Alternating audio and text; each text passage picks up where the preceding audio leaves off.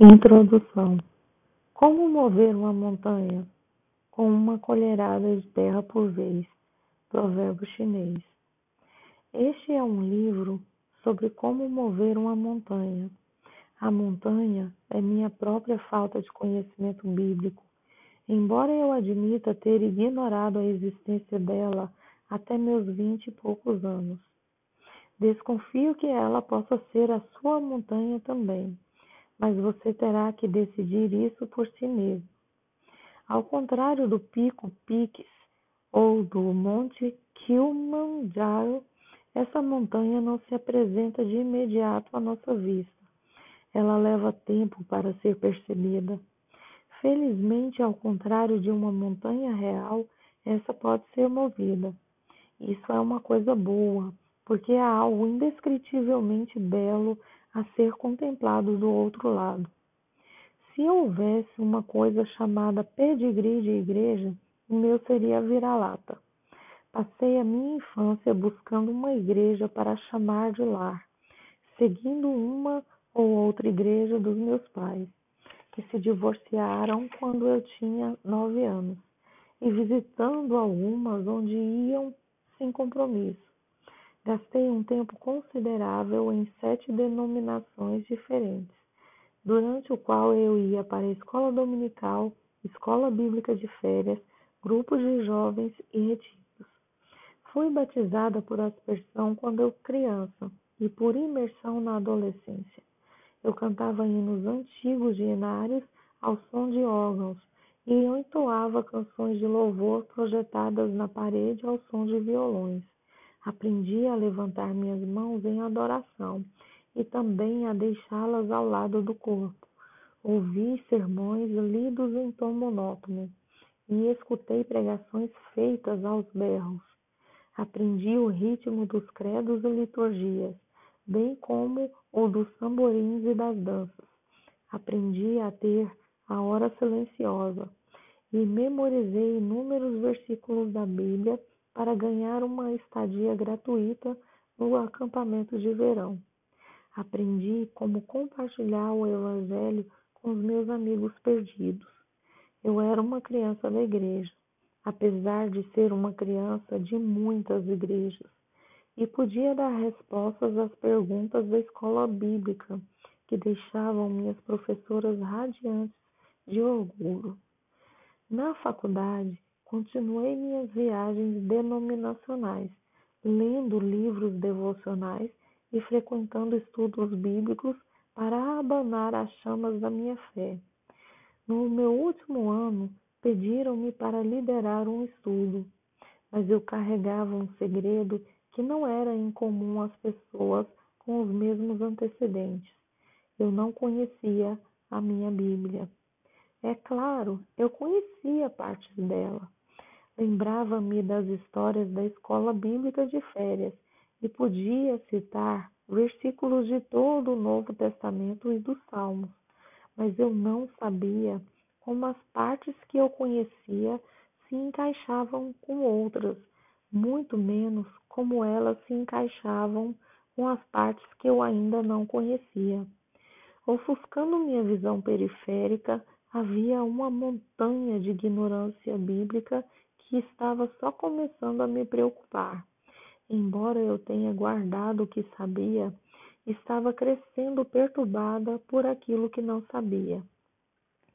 Gastar tempo em todas aquelas igrejas diferentes me ensinou a verdade preocupante de que todos os pastores tinham muito a dizer, mas que nem todos os pastores estavam dizendo as mesmas coisas.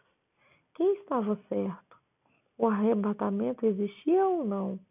Deus teria que responder às nossas orações se orássemos de determinada maneira?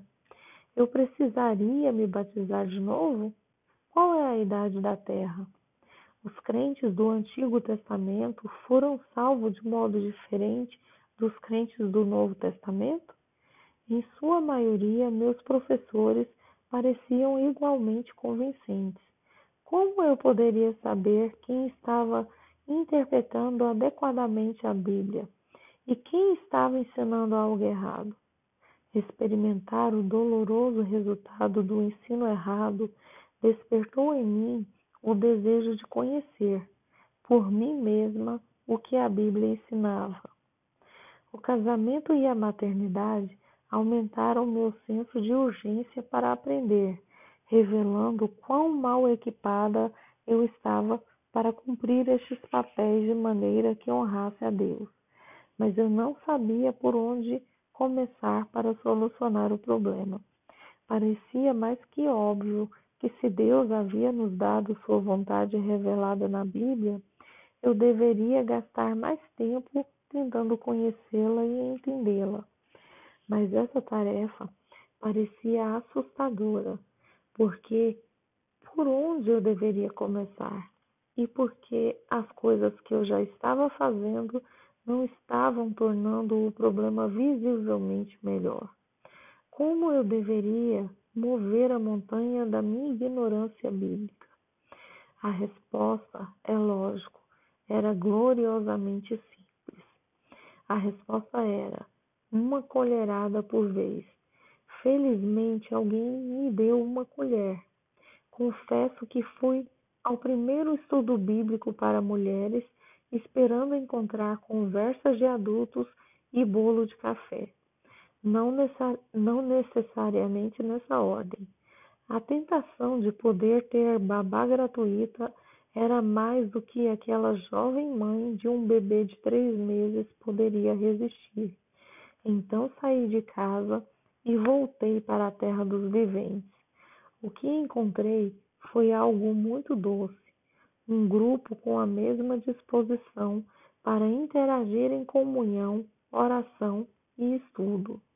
O que eu encontrei, embora eu não soubesse disso naquela época, foi o início de um processo que me transformaria de aluna a professora levando-me a ficar acordada na cama à noite, planejando uma forma de colocar mais colheres nas mãos de mais mulheres, orando para que muitas montanhas pudessem ser lançadas no mar.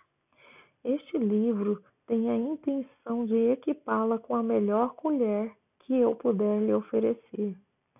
Ele pretende ensinar-lhe não apenas uma doutrina, um conceito, ou uma narrativa, mas um método de estudo que lhe permitirá desvendar a Bíblia por si mesma.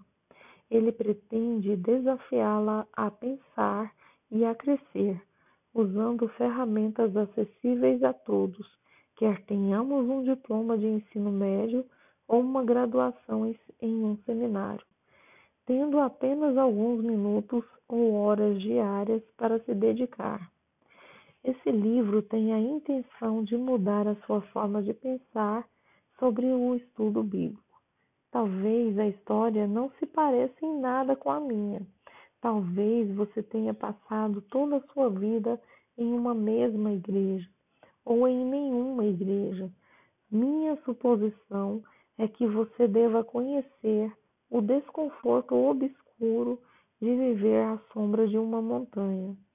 Dizem que nós nos tornamos aquilo que contemplamos. Creio que não exista nada mais transformador para a nossa vida do que contemplar Deus em Sua palavra. Afinal de contas, como, como podemos nos conformar à imagem de Deus que não temos contemplado? Do outro lado da montanha da minha ignorância bíblica estava a visão de um Deus elevado e exaltado, uma visão que se estendia desde Gênesis até Apocalipse, a qual eu precisava desesperadamente. De modo nenhum posso dizer que já removi toda aquela montanha do meu campo de visão, mas pretendo ir para o túmulo com terra debaixo das unhas, de tanto tentar cavar, segurando bem firme uma colher. Estou determinada a não deixar que nenhuma montanha de ignorância bíblica me impeça de ver Deus da forma mais clara que os meus 70 ou 80 anos nessa terra me permitirem. Portanto, este é um livro para aquelas que estão prontas para começar a cavar. É um livro para aquelas que estão prontas para enfrentar definitivamente a montanha de sua compreensão fragmentada das Escrituras, erguendo uma colher e ordenando que ela se mova.